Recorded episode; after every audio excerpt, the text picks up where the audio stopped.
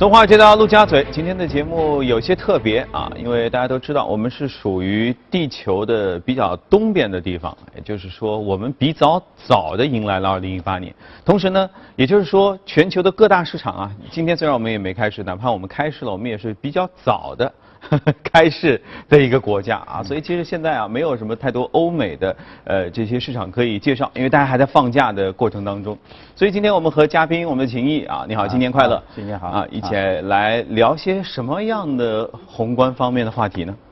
呃，我觉得就是说今年的话，可能可以从我们证监会在周五啊，那么宣布了整个一个 H 股的，就是原来一个内资股，现在的话有三家试点。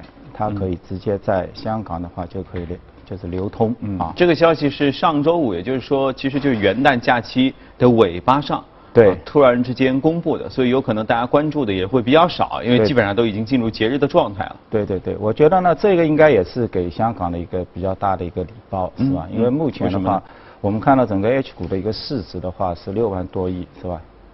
但是呢，如果是我们选择其他一些不可出售的，就不能在香港抛售的话，估计也有两万多亿，五千八百多亿股，是吧？那么在之前的话，我们知道整个就是说像这类股票啊，那么用我们 A 股的眼光看的话，它是属于一种价值相对来说一个比较低估，是吧？因为大股东他在香港募资完毕之后。那么除了有些 A 加 H 的这些平台的，那它其实可以在 A 股进行抛售。那没有 A 加 H 股平台的，那它只能在香港抛呃，只是作为一个内资股的话，其实大股东他没有办法，就是说去就是兑现一个就是说股票一个上涨的一个利呃一个收益是吧？所以呢，应该讲这个大股东利益跟这个流通股东之间的一个利益的话，是有一定的一个分歧的，是吧？所以的呢，我觉得就是说中午。周五的这样一个新的一个政策，特别是他也做了一些范围啊，就是哪些企业现在是可以到证监会去进行一个申报，是吧？那还是鼓励包包括绿色啊、节能环保，包括国国家产业政策啊，包括也是要有服务实体经济啊，包括也是要有一带一路啊，是吧？那么这样一下子的话，目前整个一个标的的话，大概有一百五十家左右的这样的一个企业。嗯，我觉得从今天开始的话，应该在港股的话会有所反应，是吧？这个之前的话，我们也看到一些传闻当中的是吧？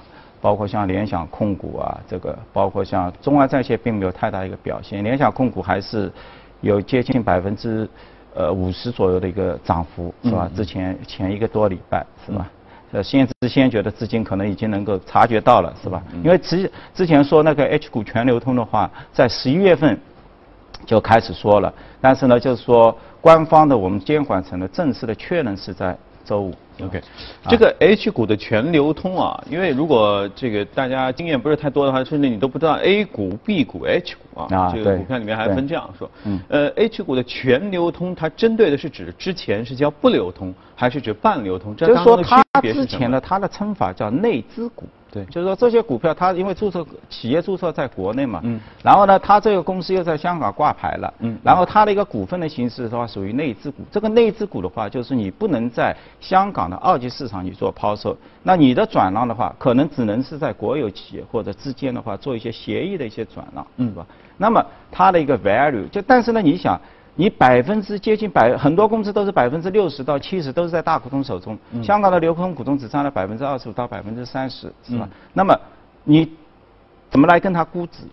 虽然我们说香港是一个全流通市，呃，就是说一个机构市场，其实它可能它不大考虑这些因素，是吧？就完全用 DCF 或者一些基本面来做做一些分析。但是呢，这些股东之间利益。就是说，它不能一个抛售的话，还是在一定程度的话是压抑的下。我举举个例子啊，就是说，比如说你像现在呃深圳的那个中航国际啊，那么它持有我们，它是一个控股型的一个公司，大股东就是中航工业集团，那么它持有包括升天嘛，包括我们当今这个集成车辆当红的一个榨汁机就是那个深南电，是吧？就这两个公司按照之前。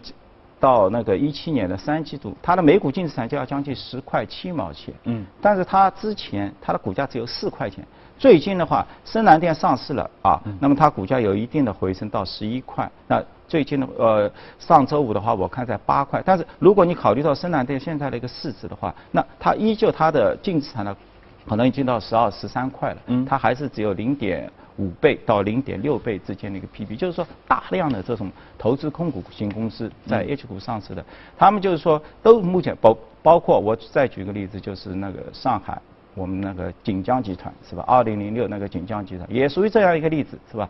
它控制了我们 A 股的六零零七五四锦江股份，包括锦鲤，包括包括锦江投资，嗯。这些股份，但是呢，你去看它的一个，包括它还有我们老牌的一些和平饭店啊，或者虹桥或者其他一些五星级的变，资产很庞大。是。但是它整个市值在香港只有一百亿，为什么呢？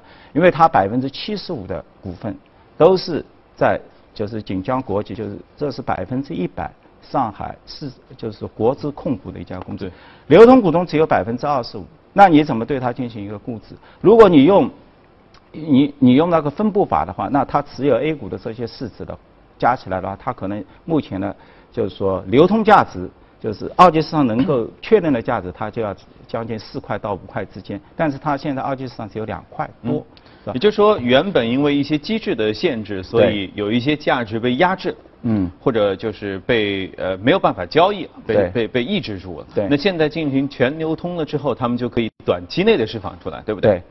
对，我觉得就是说，包括目前国家的话，就是说它限于原来的流通的话，就是股东的一些减持。但是呢，目前的话，先可以减，后面的话你可以增持，是吧？就是设分成这个两个步骤。但我觉得就是说，目前整个一个国家，包括也在进行一个混改，尤其是这类控股型企业的话，它底下有很多隐蔽性的一些资产。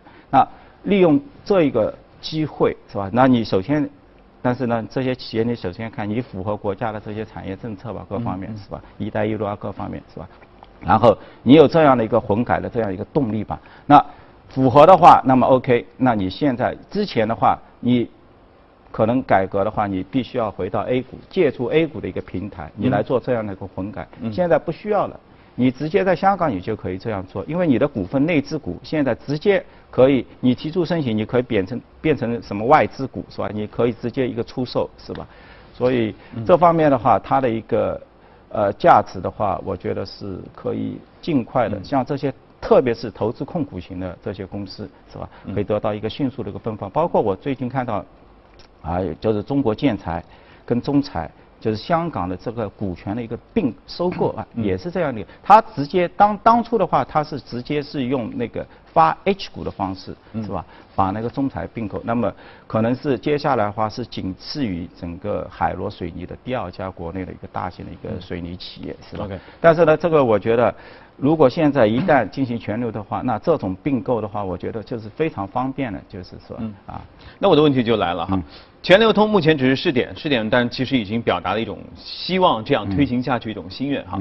对哪一些公司、企业会特别有利？那么会不会对 A 股产生一定的冲击？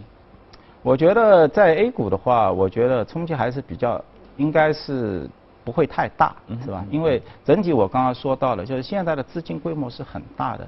你就说两万亿，两万亿个市值，首先我们看香看香香港的这个股民，就是说对你们有没有影响？其实两万亿的话，如果我们拿一个腾讯的话，它已经四万亿了。是吧？这个就是说，你所有的这一百家多公司加起来也不够量，而且它也不可能全部一次性的全部减，是吧？现在的话，也只是说成熟一家做一家，然后的话，目前的话看的话，只有也只有三家进行一个试点，是吧？刚刚说到有哪些企业，我觉得就是说，包括当然目前的话是国企啊一个背景，然后的话。要有一些实体的背景，一定要有实体的背景。第三的话，你一定要符合国家的政策，就是在“一带一路”沿线的话，你在做实实在在在做事情的是吧？那这些企业的话，当然我们也可以从一些 PBB 去看，是吧？就是说很多像这样的一些刚刚所所到的，就是说我们之前的话投资控股型的公司，它先在香港上市了，然后呢部分的业务的话，它陆陆续续因为。呃，国内的话，当然在一四、一五、一六的话，整个一个股市的一个 P E 倍数比较高，是吧？所以大量的他们选择在又选择在国内分拆一个上市的，但是呢，母公司的话，控股公司的话又是在香港的，它是一个内资股的。那么这种的话，大量的企业可能我们现在做一些检索的话，可能它的一个 PB 比的话，很多都是低于两倍啊，很多都零点六、零点七到一倍的。那么在这里面的话，我觉得这部分企业，呃，受受受惠这样的政策的话，应该也是可以迅速的。估值的话，可以恢复到一个正常的这样的一个水平啊。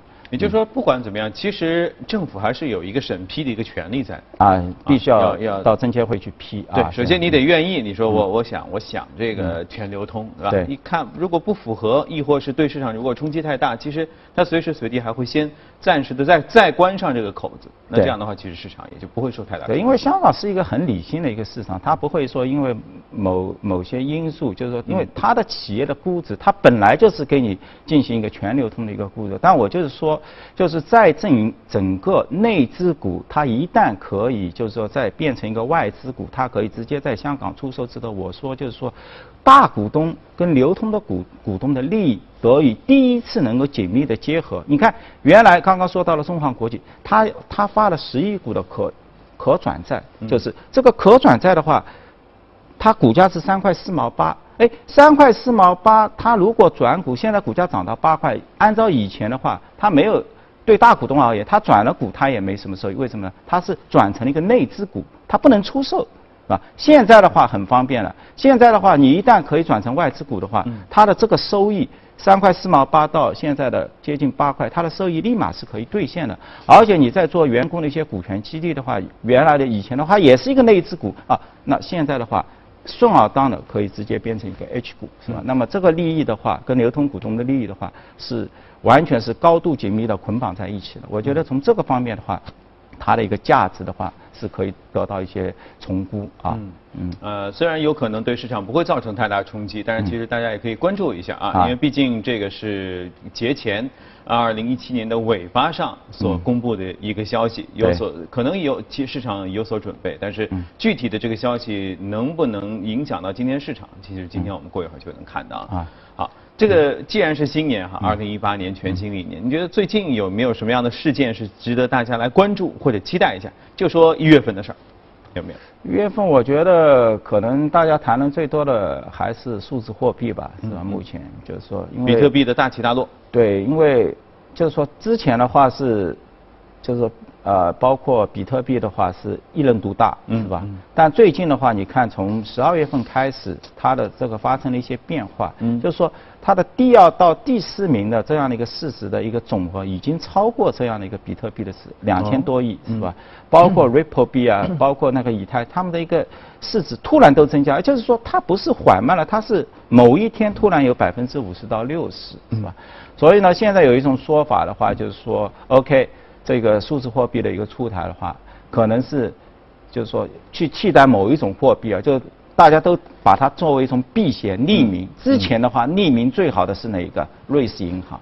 说二次大战以后，为什么瑞士一下子出来了？因为它不就不受任何人的监管，OK，到我富豪的钱到我这里啊，全部是匿名的。但现在它不再匿名了，因为美国税务局可以直接去调资料了。所以。这是零八年以后的事情，所以为什么呢？整个一个数字货币恰恰是在零八零九年以后出来的，是吧？所以呢，这个时候成为小金库了。对这个区块链这个数字货币，它的一个去中心化，因为它没有中心化吗？它以前的话，大 大家认为是瑞士，现在是一个去中心化，所以也蛮有意思，是吧？就是出来的什么？而且我们如果把现在的它的一个前二十，是吧？就是跟我们现在的一些独角兽，嗯，啊，我们一套，大家都把作为一个科技股嘛，科技的独角兽，现在前二十包括滴滴，啊，包括 Uber，啊，这些加起来的话，大概在四千多亿，四千五百亿，嗯，但现在区块链的前二十的话，这整整一年的话，已经五千个亿，嚯，已经把实体经济当中啊这些就是独角兽科技巨头前二十的，已经完全超越了？所以接下来的话，我觉得，包括我看昨天腾讯新闻里也说到，是吧？中国有望成为二零一八年第一个国家法定的一个数字货币一个发举，是吧？这所以大家已经看到这样的，就不一定是它比特币，但是它背后的一些区块链一些技术，是吧？也能为中央政府所使用，那么去大大的提高这样的一个效率。所以我觉得从二零一八年开始，是吧？我们在谈数字货币的一个同时，更多的是谈这样的一个应用，就是说区块链技术。到底对实体经济产生了什么样的一个驱动作用？你能够减少你的个 paperwork 吧，能够提高你的这个效率啊。其实它在海运、它在运输，包括在供应链金融，包括在证券交易，有很多非常大的特别好的应用。这个效率的话，还是可以进一步的提升。你包括像供应链，他们一些里面百分之十的一个 cost 是完全可以利用这个区块链一笔给它抹掉，是？那么。现现有的这些企业啊，我看到法兴银行他们就在做，是吧？啊，三月份开始，它的一个 trade 就开始了。嗯。包括近期在纽约 IPO 上市的一些 Lockfin 啊，这些一些企业啊，就是在新加坡的一些企业，他们都是做外汇汇贷啊，或者供应的一些票据融资啊，这些企业。那么他们也是 OK 利用这些技术啊，目前市值很多也都二三十亿美金，是吧？就是从无到有，大家但是呢。我们得看它到底对实体经济真的真正起到作用了吗？我们觉得，我觉得从一八年开始的话，我们可以看到大量的实体的应用，而不是仅仅局限在我们讨论一个挖矿。而且有了实体应用之后，其实它的价值真实价值才能得以体现，而不是一个票面的啊，对，天天创新高的价值。好，这个一八年刚刚开始，值得关注的事情太多了，我们总得有时间啊，也这个边休息边聊。我们去一下广告，广告之后回来，我们继续来了解一下。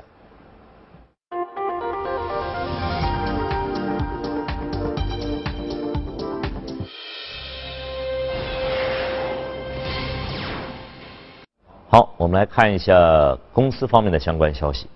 面对降速门丑闻在全球发酵。苹果呢被迫公开道歉，并宣布降低更换电池的费用。而根据最新的消息，一些第三方的手机服务商也降低了 iPhone 更换电池的费用，覆盖的机型范围甚至更广。那苹果之前宣布，从现在到2018年底，更换电池服务的收费从79美元下降到了29美元。花旗研究显示呢，在美国总统特朗普的削减企业税法案生效之后，呃，苹果公司呢收购 Netflix 的几率呢大约是在百分之四十。那苹果公司大约有两千五百二十亿美元的现金。另外，MKM 分析师桑德森表示呢，阿里巴巴可能会先于苹果等科技巨头在二零二零年达到一万亿美元市值。对此呢，有业内分析表示啊，表示呢要实现。二零二零年突破一万亿，阿里巴巴需要在二零一八年每股收益超过预期百分之二十，并在二零一九年每股收益增长百分之四十五，在二零二零年每股收益增长百分之四十，并维持二十四倍的预期市盈率，这个难度并不小。空中客车集团表示呢，集团现已确认其总额高达四百九十五亿美元的订单，将向美国私募股权基金提供四百三十架飞机。这项交易是空中客车集团历史上规模最大的单份订单，被订购的飞机将提供给威兹航空、边疆航空等。聚美优品呢，近日发布了2017年上半财年未经审计的财报，财报显示呢，聚美优品上半财年总净营收是人民币32亿，同比下滑了9.2%，归属普通股东的净利润是人民币1.019亿。同比下滑了百分之二十七点九。另外，大宗商品之王加特曼日前表示，没有什么能够让他改变对比特币的怀疑态度。他表示，当比特币下跌时，这是肯定的，它将会跌破五千美元，这肯定会发生。无论是下周、明年，还是从现在开始半年之后，到那时，那些从黄金转向比特币的资金将会逃离比特币。他认为那些资金会重新涌向黄金。好，公司方面的消息就是这些。以下进入今天的美股放大镜。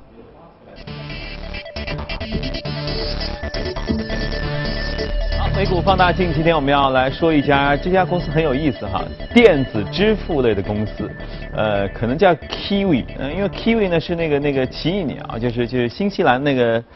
那那个奇异果，就就猕猴桃，因为它里面也也有一个奇异鸟，是是当地土著语言，所以我也不确定是不是一定念这个啊。但是这个模式应该大家都很熟悉，它是一家俄罗斯的电子支付巨头，你可以把它理解为俄罗斯支付宝，对对不对？俄付宝，对，因为呢，这个整个在我们。国内的话，我们可能都用支付宝啊，或者是用这个微信支付啊，就非常已经普及了。嗯。但是呢，在俄罗斯的话，目前 Wiki 的话，就是说一三年上市，到现在一七年也。也有四年时间了，但是它的市值呢变动并不是很大。我先说一下，了解一下方式哈。他们在俄罗斯的话，是不是用了这个什么 Kiwi 之后，也是扫二维码呀，也是这样，就是不用现金的支付？对啊，就像 POS 机，它也替用很多 POS 机。你到商家去的话，你直接用这个 Kiwi 对它一扫，然后的话直接进行一个支付。当然，这是说整体的一个人口，那俄罗斯当然跟中国不能比。还有一个商家的一个借。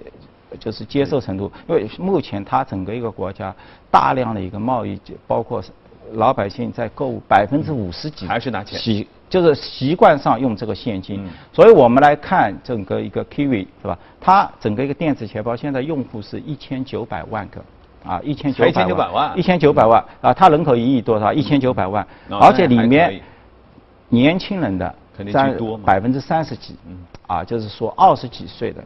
啊，所以我们看他现在的一个收入，现在 Kiwi 的一个收入，百分之四十是直接给消费者的，啊，就是说这些年纪轻啊，或者还有百分之五十是给商家的，就是说你商家用我这个 POS 机，我每刷一次，OK，我就要掐紧一些的费用，因为现在商家是一万三千多户，嗯，啊。那么用户的话，现在那个消费者用户的话是一千九百万户，是吧？所以呢，整个一个嗯，但是呢，你去看它的一个收入啊，收入占比更加有意思了。它其实来自于这个实体的购物，我们 shopping 这只占百分之二十几，嗯嗯，百分之二十五左右。它百分之七十的收入都是来自于这些年轻人在网上进行一些 online 的在线的一些赌博。包括一些体育彩票或者一些下注啊，就以这个为主。所以呢，从这个角度的话，我觉得接下来这 Kiwi 它还是有很大的一个成长空间啊。呃，因为 shopping 啊各方面会马上会起来。因为你看，一四年到一六年期间，整个一个油价下跌，俄罗斯就是靠石油的，是吧？那么相对来说的话，你这个经济。不是那么的一个好，但是从整个一七年开始的话，油价开始恢复到这个六十美金以上，包括我们中国跟俄罗斯的两条管线已经全部开通，是吧？预计它整个一个一八年的话，它有一个上升的一个趋势，而且目前大量的一个商家的话改用它的这样的一个 POS，因为我们知道俄罗斯的银行在过去三年的话，它的数量已经降低了百分之五十。包括营业网点的这些 ATM 机啊，降了百分之三十。嗯。那么接下来的话，你就是说，势必你要你要去用使用一些电子化，所以它应该是能够紧紧的去抓住这样一个趋势。嗯。包括现在它 Kiwi 的一个总裁 CEO，前段时间也去跟普京去谈这样的一个数字货币。另，他其实在一五年这个准备想搞了，所以如果就是跟就是。俄的这个中央中央银行一起来做发这样的一个法定的一个数字货币是吧？如果一旦发出的话，我觉得它是第一个受益的啊，因为在它的一个平台上，我们可以看到立马会大量的这些应用会在它上面出生是吧？所以我觉得这个公司的话，我们可以看出，主要还是从宏观领域，就是俄罗斯经济变好。那么第一个，我们肯定是选择一些平台型的一个公司，像这种电子支付，是，而且它也面临传统像这个电子支付在一个转型的这么一个过程，是吧？而且当然听上去路路子有点野啊，啊，可以可以可以玩点玩点那个那个游戏啊，啊，好，我们再来说另外一只这个今天要说到的个股，它是一个基因类的编辑的公司。啊，CRISPR，对，那这个叫生物医药公司 CRISPR，对。那基因编辑的话，我们都知道，就是说之前的话，八十年代我们都有，到九十年代到 DNA 打进那个受精卵细胞，包括那个 iPS 这个体外细胞，是吧？但但是呢，为什么我们要谈到这个 CRISPR-Cas9？这个它是从一三年刚刚开始的，一三年发现，嗯，然后到一七年四年时间，嗯，但是你去检索现在的一个论文，几乎。做原来做传统的基因改造的这些专家，利用传统技术的，现在都要往这个 CRISPR 上面，因为这个效率实在太高了。哦。比原来就是说，比原来的这个效，原来的我们说的 DNA 注入的话两个月，做那个体外 iPS 体外细胞要做七个月。现在的话，利用 Cas9 的这样的一个技术的话，就是说。它一次，你就像我们这样来说吧，原来这个细胞就是说病毒细胞，它去攻击这样的一个细菌。是吧？细菌的话，就大家科学家发现它有这么一个记忆功能，就是说第一次受到你攻击之后，它把你这个攻击的这个基因段它储存下来，嗯，然后就像像一个拍照功能一样把它拍下来，嗯，下次你再去对它进行攻击之后，那么它体内会激发一种 Cas9 一把剪刀一把剪刀出来，但是呢，剪髓它有一个照相 RNA 的一个照相功能，就是它把这个信息。给这个 RNA，就带好了这两个东西，他开始去找这些病毒，发现就一咔嚓剪掉，就是这么一个技术。所以这也是一个，嗯，相对来说是非常那个革命性的。而且大家都发现，就是说这样的一个细菌的这这个 Cas9 CRISPR Cas9 的这样的，就它一次可以带八到九个基因。以前我们做一些基因改造。只能做单个做一个基金，所以时间非常耗，非常耗时间，是吧？现在同时你去可以去改变八九个、十来个这样一个基金，同时可以做，那效率的话，它是一个十倍的一个递增。所以从一三年开始，我们看到，包括我们国内，我们华国内的张峰是吧？他做的 EDIT 那家公司，一共有五家这样的一个 CRISPR 的一个公司上市，大家很火热，啊，目市值的话，平均在十二到十五亿美金，这样。包括我们最近上涨了一个 Bluebird 是吧？嗯。那么现在市值是最高的，八十多亿美金啊。接下来 Juno 啊，五十多亿。底下的话还有四五家，就是 CRISPR-Cas9 的这样的公司，大概市值都在十来亿，是吧？所以我觉得从一三年开始啊，当然他们也经历了两年两年的时间，因为为什么呢？一八年开始，大家都要开始慢慢的进入到临床了。之前的话，都是在就是说，在就实验室里，在电脑上，实验室里或者就是利用这个小鼠在做这个实验。那你已经获得了很大的一个光环，而且每一年大家都会期待他什么时候拿诺贝尔奖，就是 CRISPR-Cas9 的这样的一个编辑的一个技术，因为它完全是一个革命性的。革命性到什么程度呢？就是以后我们所有的吃饭，因为它可以面向所有植物、动动物、植物都可以直接进行改，包括。你未来出生的这个小孩，你要决定他的颜色，眼睛的颜色，因为人的基因早就已经画好了。头发的颜色、骨骼强壮是否？是哪一段？之前我们父母预先可以跟他写，植入进去写好。所以这个还是，我觉得，当然他也会面临很大的这个伦理方面的一些，是不是人可以自己去决定未来自己小孩或者他的一个生长模式？但是呢，他的确的确也是革命性的。当然包括。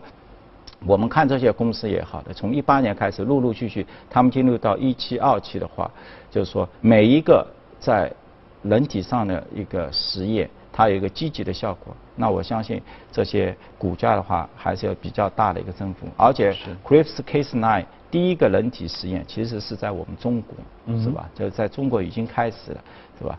这个，所以我接接下来的话，我觉得在一八年的话，会不断的上这个。呃，那个新闻头呃那个栏目啊，那个头条去关注这个所谓的“上帝之手”这个基因的这样一个编辑，到底在能不能在一个细胞的一个基因治疗，包括乃至发现一些抗癌药物方面，它能够起到一个真正的作用？因为这个技术实在太神奇了，而且也是真正的在科研上，它已经完全是。就是验证了它是一个但真的，你说放到人身上，比如说你说真的写入的说希望小朋友生生一对蓝色的眼睛啊，这个基因夸夸夸都改好了，嗯，那还得生下来看呢。对，说不定生下来是黑眼睛，长着长长蓝的，或者生下来是蓝长长长黑，这些都说不准主要担心的是什么呢？就是说你去给他植入一段基因之后，那就是说原来我们只是会不会对他有伤害？对，本身对他有伤害，是不是会你植入的基因？其他一下子细胞又变成了一个变异，它又变成了一个癌细胞了。因为就是其实所谓的癌细胞就是一个细胞的一个变异嘛，所以不确定，不确定性很大，是吧？好，大家一起关注啊！我觉得这事儿可以聊二十年，时间时间有的是。好，呃，我们关于热股，我们先聊到这里，稍微去一下广告，广告之后回来，我们来进入亚太时间。